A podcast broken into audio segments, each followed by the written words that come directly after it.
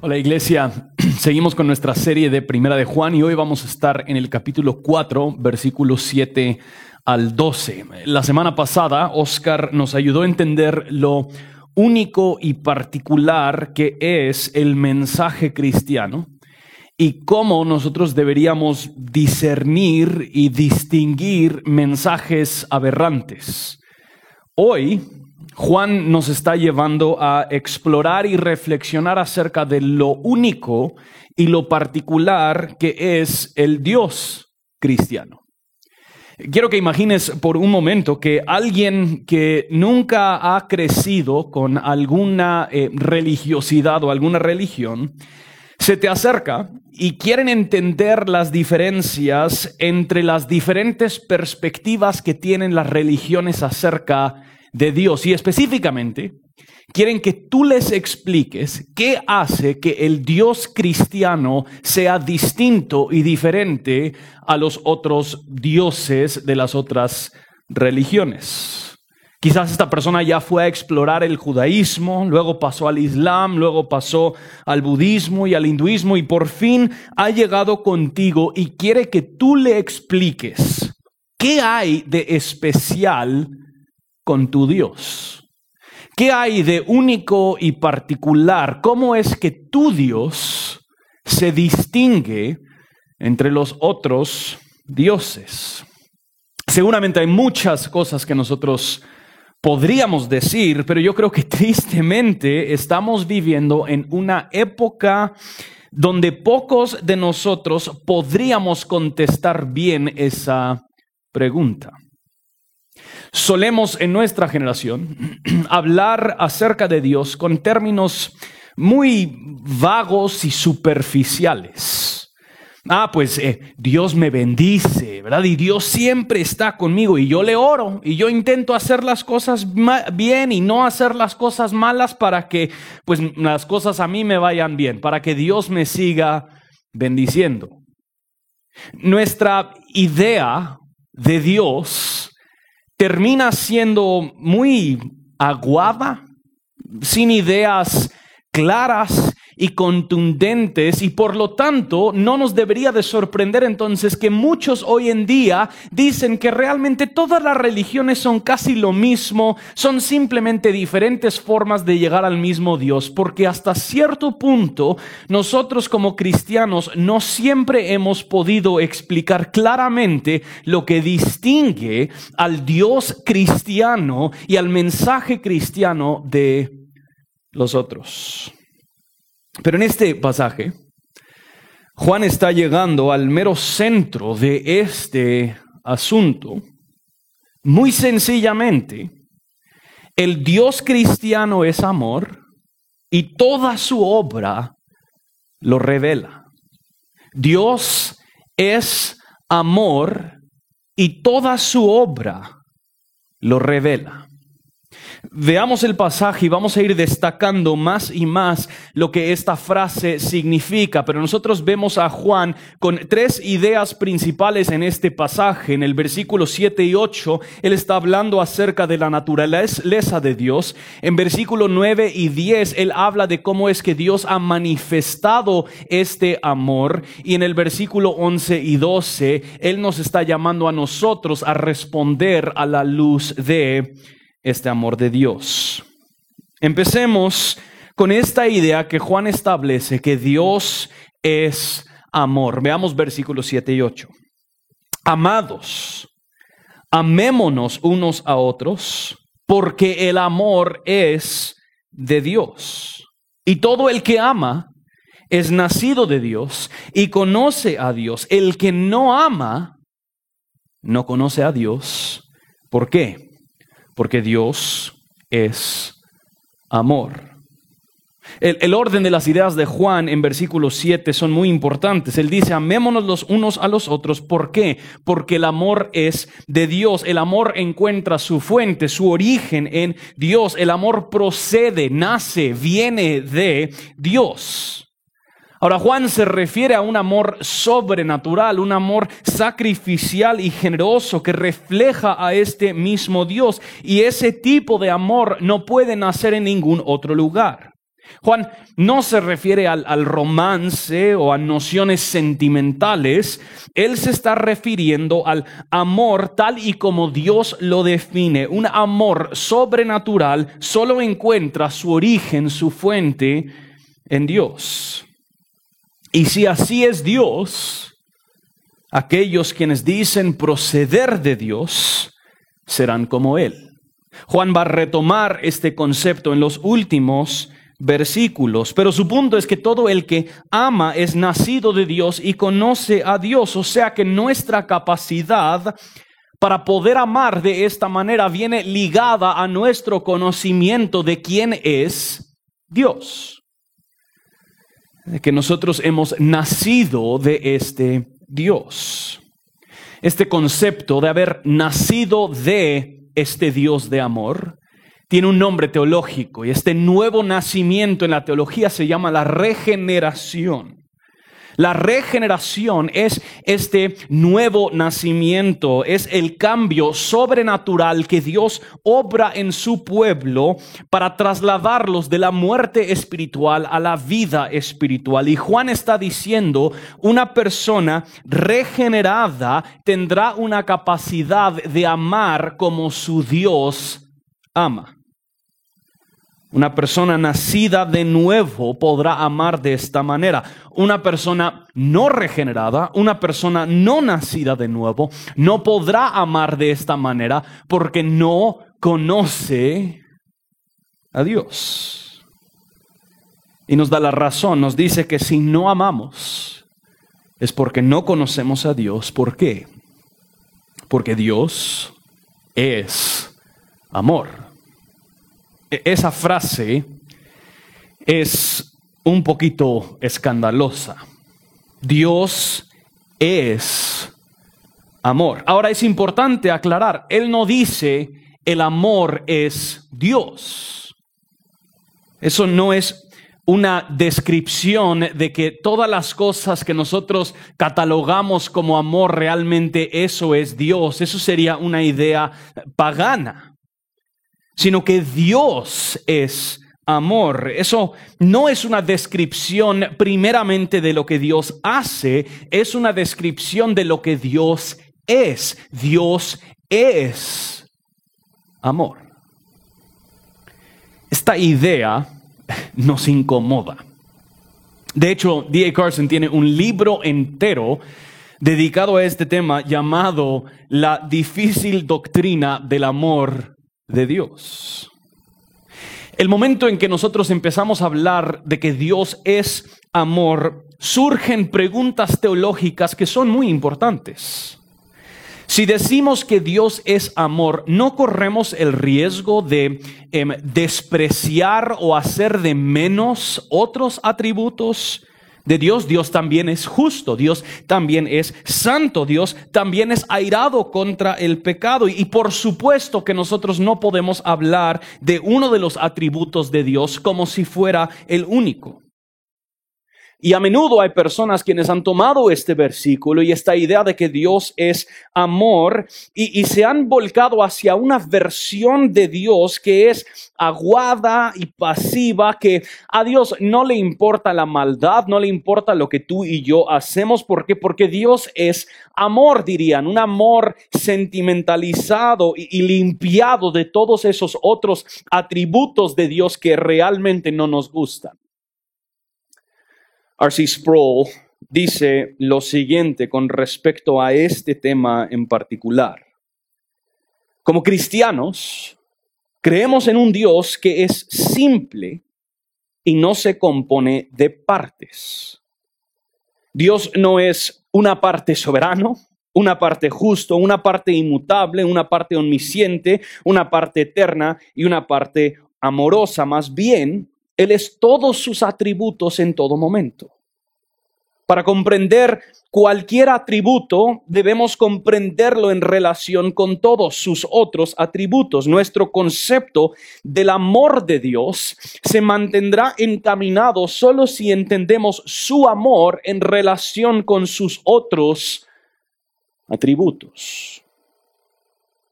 Pero al mismo tiempo, seamos sinceros, Existe precisamente este error que hemos mencionado de que al enfatizar el amor de Dios podríamos menospreciar los otros atributos, pero también hay otros quienes menosprecian el amor de Dios al enfatizar estos otros atributos.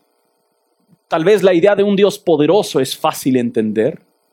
La idea de un Dios santo les es fácil entender. Un Dios airado contra la maldad es fácil de entender.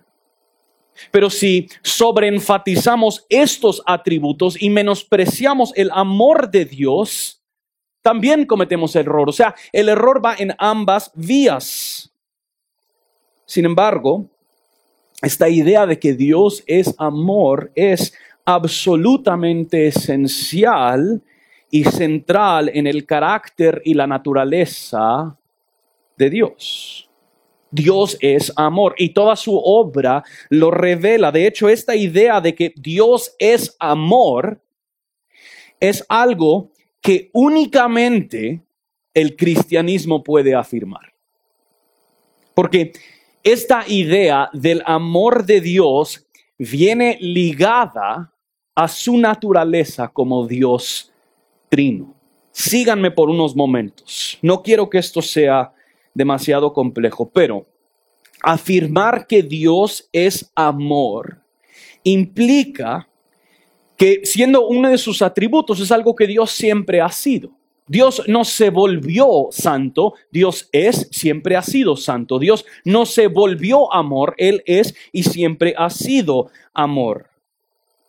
Él es el mismo ayer, hoy, mañana y para siempre. Entonces Dios era amor, Dios es amor, Dios será amor. Y esto es donde se vuelve importante. Esto significa que Dios ha sido amor aún antes de que creó el mundo.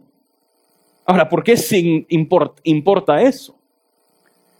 Pues decir que Dios es amor, si Él fuera una sola persona, no hace mucho sentido. El amor en sí es otrocéntrico, se sacrifica, se esmera por cuidar, proveer y servir a alguien más. Y esto es lo que hace que el Dios cristiano sea tan único. Cuando hablamos de que Dios es amor, estamos afirmando la doctrina de la Trinidad. Porque si Dios era amor antes de la creación y la fundación del mundo, esto genera la pregunta, a quién amaba? La respuesta bíblica es que las tres personas de la Trinidad han gozado eternamente de un amor sacrificial, pleno y profundo. Noten lo que dice Jesús al Padre en Juan 17, 24. Padre, quiere que los que me has dado estén también conmigo donde yo estoy, para que vean mi gloria, la gloria que me has dado, porque me has amado desde antes de la fundación del mundo.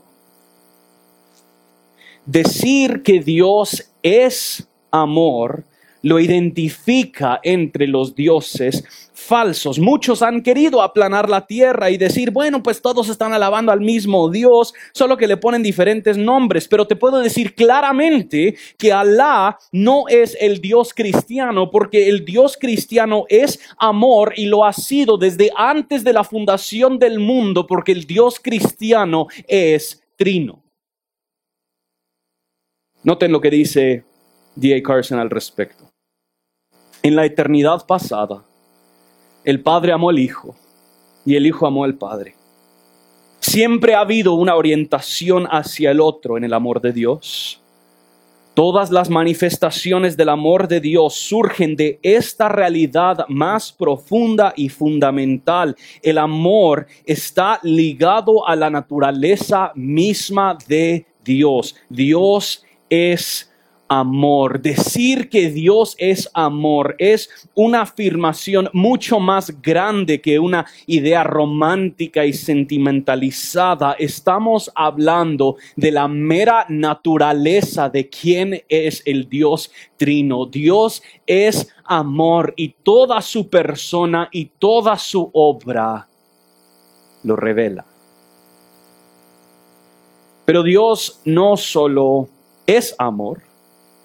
Juan sigue el argumento explicándonos que Dios ha manifestado este amor con el cual el Dios Trino ha gozado, Él ha manifestado este amor en nosotros. Noten versículo 9 y 10. En esto se manifestó el amor de Dios en nosotros en que Dios ha enviado a su Hijo unigénito, único al mundo, para que vivamos por medio de Él. En esto consiste el amor, no en que nosotros hayamos amado a Dios, sino en que Él nos amó a nosotros y envió a su Hijo como propiciación por nuestros pecados. El amor de Dios no solo se mantuvo en un sentido de identidad, de quién Él es, más bien Juan nos dice que Dios manifestó este amor. Esto no nos debería de sorprender. Esto es lo que Dios es y de lo que Él es procederán sus obras. Las palabras de, este de estos versículos son sumamente importantes. No solo queremos captar la idea, pero las meras palabras de Juan son muy importantes. Primero en versículo 9, Juan dice que el amor de Dios fue manifestado en nosotros. O sea que la manera en la que Dios ha decidido manifestar su amor es profundamente personal. Él no ha manifestado un amor general y arbitrario, el que lo quiere lo toma, el que no está bien. Al contrario, Dios decidió manifestar su amor a un cierto pueblo, la iglesia, aquellos que confesarían fe en Jesús. La manifestación más clara y contundente, nos dice Juan, del amor de Dios es que Él envió a su Hijo. Este enviar de su Hijo, Juan lo dice dos veces, lo dice en versículo 9, que Él ha enviado a su Hijo unigénito al mundo, y en versículo 10, que Él envió a su Hijo como propiciación. La expresión del amor de Dios, la manifestación del amor de Dios hacia su pueblo es el hecho de que Él ha enviado a su Hijo. ¿Cómo manifestó Dios su amor a su pueblo? Enviando a su Hijo. Pasamos por alto muy rápidamente estas palabras, pero detengámonos para considerar, primero que nada, aquí tenemos una frase que manifiesta de nuevo la paternidad de Dios. No podemos hablar del amor de Dios sin hablar de la paternidad de Dios, especialmente en la carta de Juan la persona en la que el Padre se ha complacido por toda la eternidad es el Hijo. El Padre se deleita en el Hijo. Él declara al principio de su ministerio, este es mi Hijo amado en quien me he complacido. Dios Padre ama eterna, profunda y completamente a su Hijo unigénito. Y el hecho entonces que Él no retuvo su propio Hijo, más bien entre sí decidieron que el Hijo sería enviado como un sacrificio, demuestra lo valioso que es la iglesia para Dios, el amor que Dios tiene para su iglesia. Él no escatimó a su propio Hijo. Pero vemos estos dos propósitos de por qué Él envió a su Hijo. Él envió a su Hijo para que viviéramos en Él en versículo 9 y Él envió a su Hijo para ser propiciación por nuestros pecados en versículo 10. Esta primera frase, para que viviéramos en Él, es muy importante.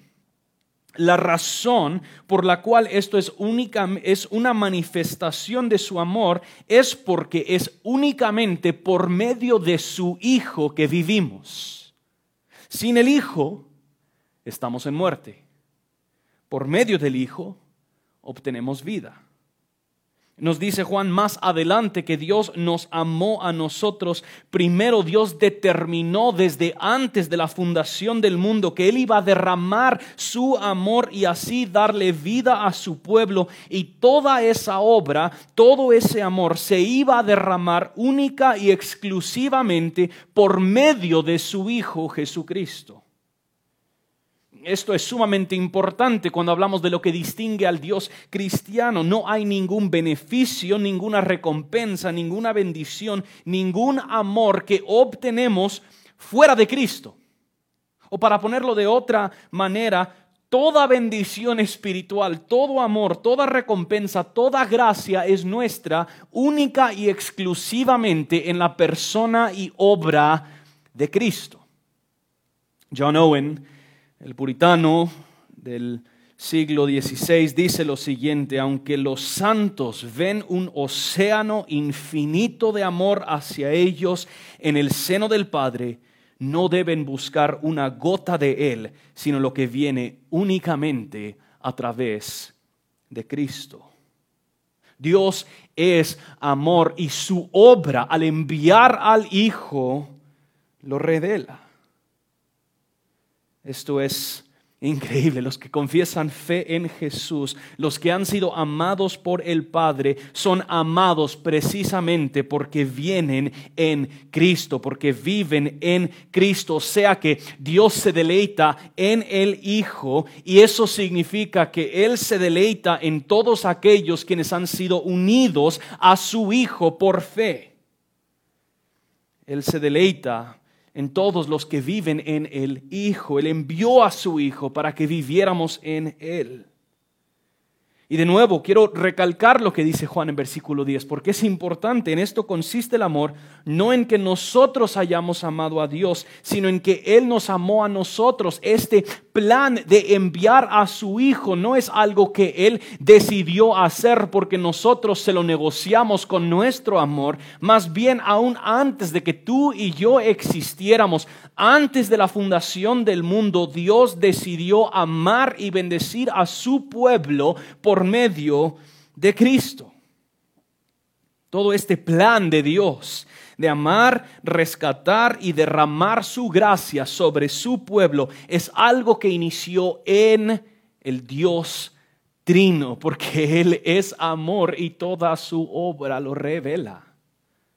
Aún antes de que tú y yo pudiéramos haber cometido un pecado o un acto justo.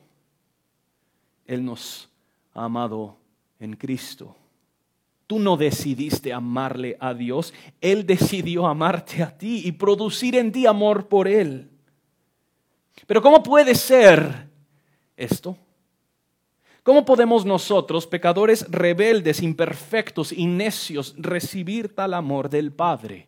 Pues eso es el punto del versículo 10 de cómo Dios ha manifestado ese amor enviando a su Hijo, y noten lo que dice, envió a su Hijo como propiciación por nuestros pecados. Juan nos dice que Dios manifestó su amor enviando a su Hijo como propiciación. Propiciación, esta es una palabra grande, ¿verdad? Em, la idea de la palabra propiciación sí está relacionada a la expiación. Jesús fue enviado en sí para expiar nuestros pecados, pagar la deuda que habíamos acumulado y redimirnos del, del pecado. Pero propiciación va un paso más, reconociendo que el pagar por nuestro pecado al acreedor, a quien se está pagando, el acreedor a quien se está pagando es Dios mismo. La deuda que se ha acumulado es con Dios. Y Jesús muere recibiendo en sí la ira justa y santa de Dios por nuestro pecado, por nuestra rebeldía, y así apaciguando y satisfaciendo la ira de Dios por la deuda que nosotros hemos acumulado. Y lo que Juan nos está diciendo es que Jesús, al haber sido enviado, fue enviado para recibir esa ira en nuestro lugar. En la muerte de Jesús, la ira de Dios es saciada y satisfecha. La deuda ha sido pagada por su pueblo. Dios manifiesta su amor enviando a su Hijo para que viviéramos en Él y para que Él fuera propiciación por nuestros pecados. Pero no termina la manifestación del amor de Dios en eso. ¿Cuál es el, fin, el resultado? Pues es algo que Juan ha venido hablando en toda la carta. Y, y, lo afirma más claramente en capítulo 3, versículo 1. Miren cuán gran amor nos ha otorgado el Padre, que seamos llamados hijos de Dios y eso somos. Por la propiciación, nosotros pasamos de haber sido deudores a ser adoptados como hijos de Dios.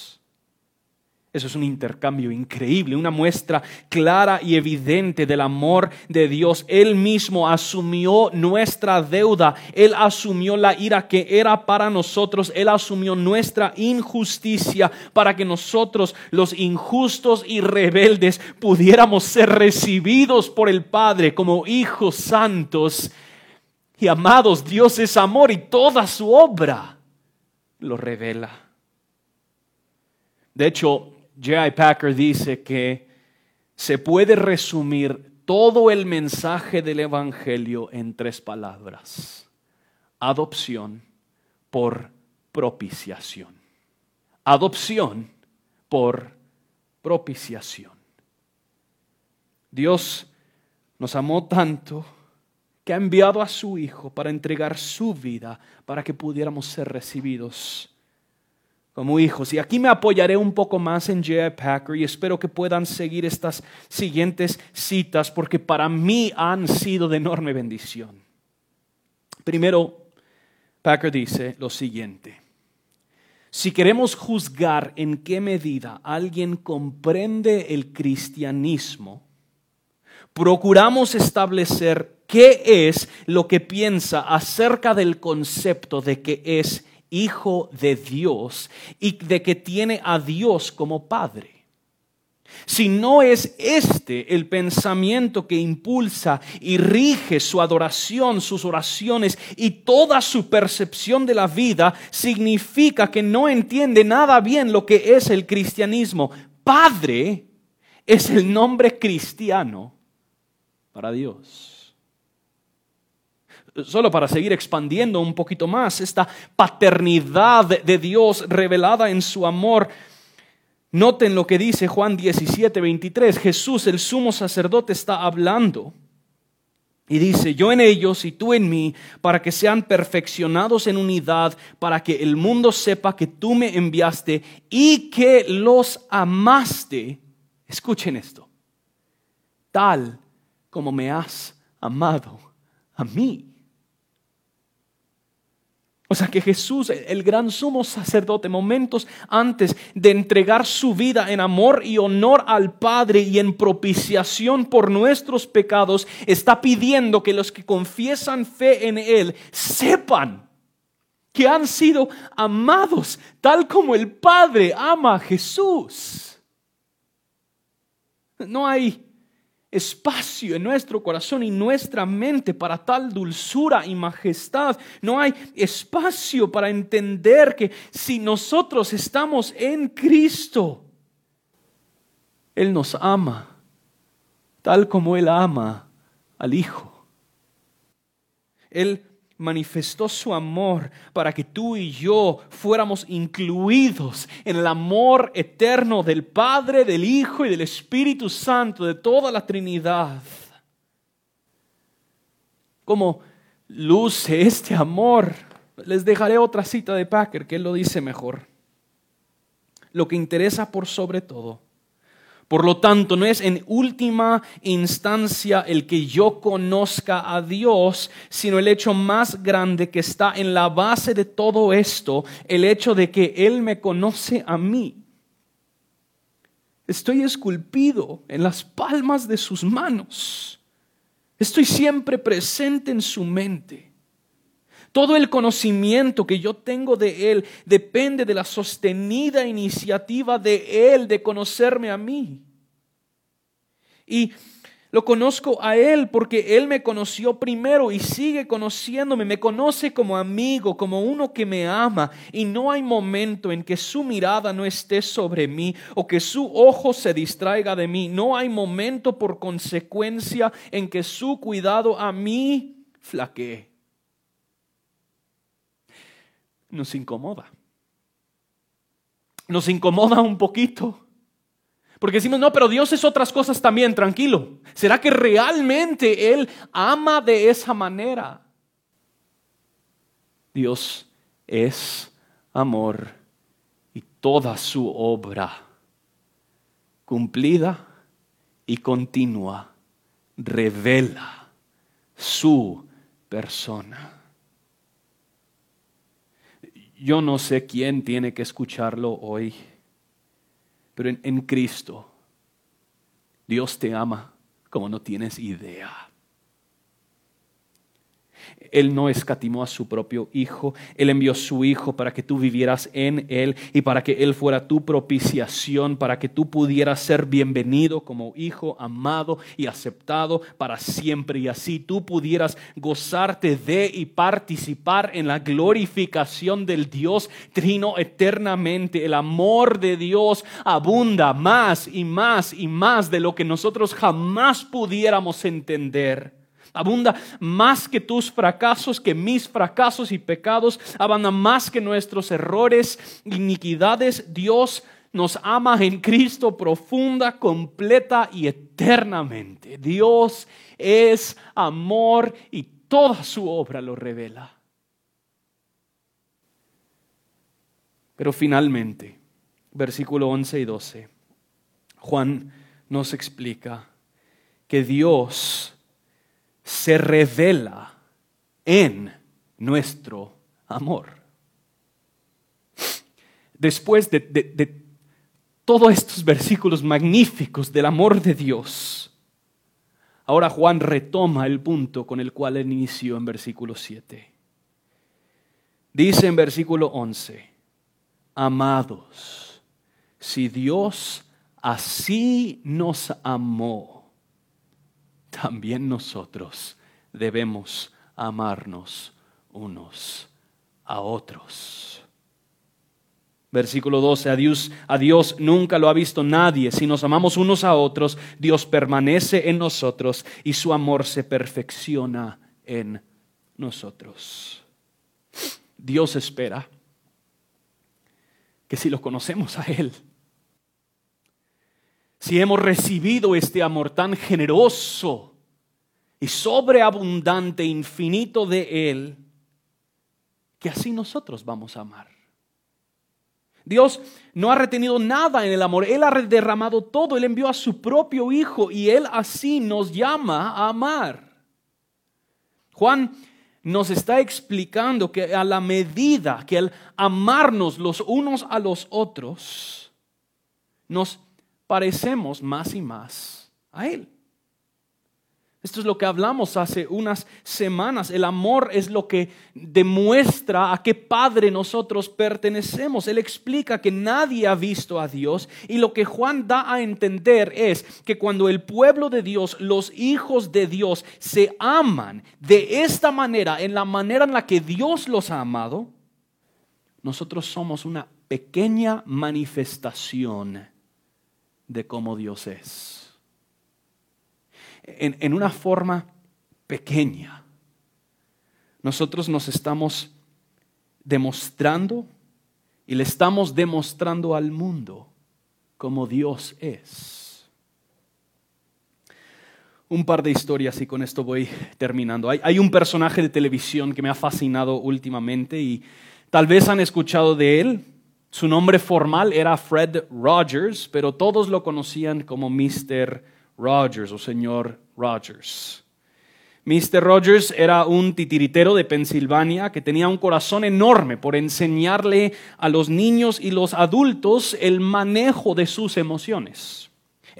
Formó un programa de televisión que estuvo presente por más de 40 años, que tuvo un impacto profundo en muchas personas y ahí usaba títeres, personajes, situaciones comunes y cotidianas como ir al doctor, y así él ayudaba a los niños a procesar sus emociones. Si no estás familiarizado con Mr. Rogers y su vecindario, ahora eh, Daniel Tigre, que tal vez otros papás de niños jóvenes sí lo reconocen. Pero pero Mr. Rogers solo era, no solo era así con los niños.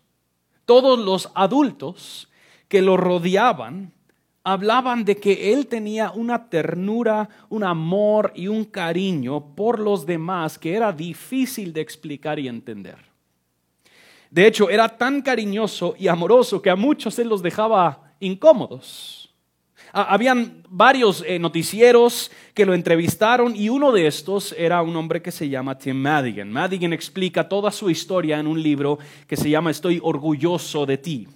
Madigan se puso en contacto con, con Rogers para hacerle una entrevista normal y Rogers le abrió su vida entera.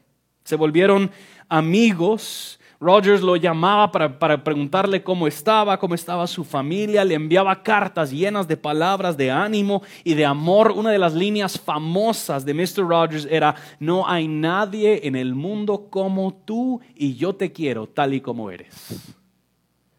Para Madigan, este amor y afecto del Mr. Rogers revolucionó su vida, transformando su matrimonio y su relación con sus hijos y les cuento toda esta historia para llegar al, punto de que Mr. Rogers era un seguidor de Jesús. Él, de hecho, era un ministro ordenado en la iglesia presbiteriana en los Estados Unidos y manifestaba en su trato este mismo amor. Y noten lo que dice, Tim, Tim Madigan acerca de él. Debido al amor perfecto de sus cartas, a veces parecía entonces, como sucedió a lo largo de nuestra amistad, que yo estaba manteniendo correspondencia con Dios mismo. A Dios nunca lo ha visto nadie. Si nos amamos unos a, los otros. Dios permanece en nosotros y su amor se perfecciona en nosotros. O sea que cuando nosotros amamos como Mr. Rogers, o aún más, como Mr. Rogers estaba amando como Dios lo amaba, esto revela la perfección y el poder del amor de Dios que está obrando en nosotros. El amor de Dios no solo es revelado en su obra salvífica, en su obra de rescatarnos del pecado, el amor de Dios se revela en su obra santificador, en volvernos a nosotros más como Él, amoroso como Él lo es. En la medida que nosotros crecemos en amor, entonces se manifiesta un testimonio vivo de que Dios es amor. Dios es amor y toda su obra lo revela. Con esta segunda historia termino, esta idea con la que nosotros empezamos de cómo es el Dios cristiano. Es una lucha que muchos han tenido y de hecho el gran reformador Martín Lutero pasó por una crisis precisamente por sus ideas acerca del Dios cristiano. En sus días como monje, Martín Lutero tenía muy claro que le era imposible agradar a Dios y obedecer todas las reglas, todos sus mandamientos. La imagen de Dios que él mantenía era de un Dios airado y justo, que odiaba nuestro pecado. Y, hay certeza en esa imagen, pero es una imagen incompleta. Lutero llegó hasta decir, no amaba, sí, odiaba al Dios justo que castiga a los pecadores y en secreto, si no en blasfemia, ciertamente murmurando mucho, estaba enojado con Dios. Esto sucede cuando nuestra imagen, nuestro entendimiento de Dios es incompleto. Un Dios todo justo y todo airado y nada de amor es intolerable. Igual como lo es un Dios de todo amor, todo cariño, sin justicia, sin repudiar la, maldad, es también intolerable. Pero Dios no había terminado con Lutero. Obviamente nosotros sabemos que Lutero se topó con la idea de la justicia de Dios no solo como el estándar que Él exige, pero también entendió bíblicamente su justicia como la cualidad que Él nos da a nosotros en gracia para ser capacitados para recibir su amor. Más adelante, después de este entendimiento, Lutero dijo, porque aunque el mundo entero ha tratado con mucho cuidado de comprender la naturaleza, la mente y la actividad de Dios, no ha tenido éxito en nada. Pero Dios mismo ha revelado y, revelado la más profunda profundidad de su corazón paternal, su amor puro e inexpresable podemos mirar en su corazón paternal y sentir cuán ilimitadamente nos ama. Dios es amor y toda su obra lo revela. Te pregunto, ¿cómo es tu Dios cristiano? ¿Cómo es tu concepto de Dios? ¿E-, ¿Es, es Él un, un viejo gruñón alejado que solo está esperando aplastarte por algo que hiciste?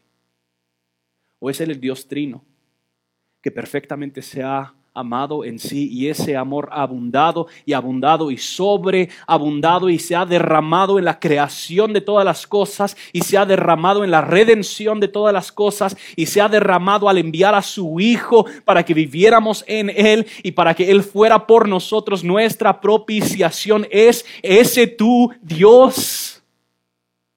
Porque el Dios cristiano, el Dios de la Biblia, es amor y toda su obra Dios, gracias por tu amor y tu misericordia hacia nosotros. Gracias por tu perfección, santidad y justicia. Gracias por tu cuidado y amor personal.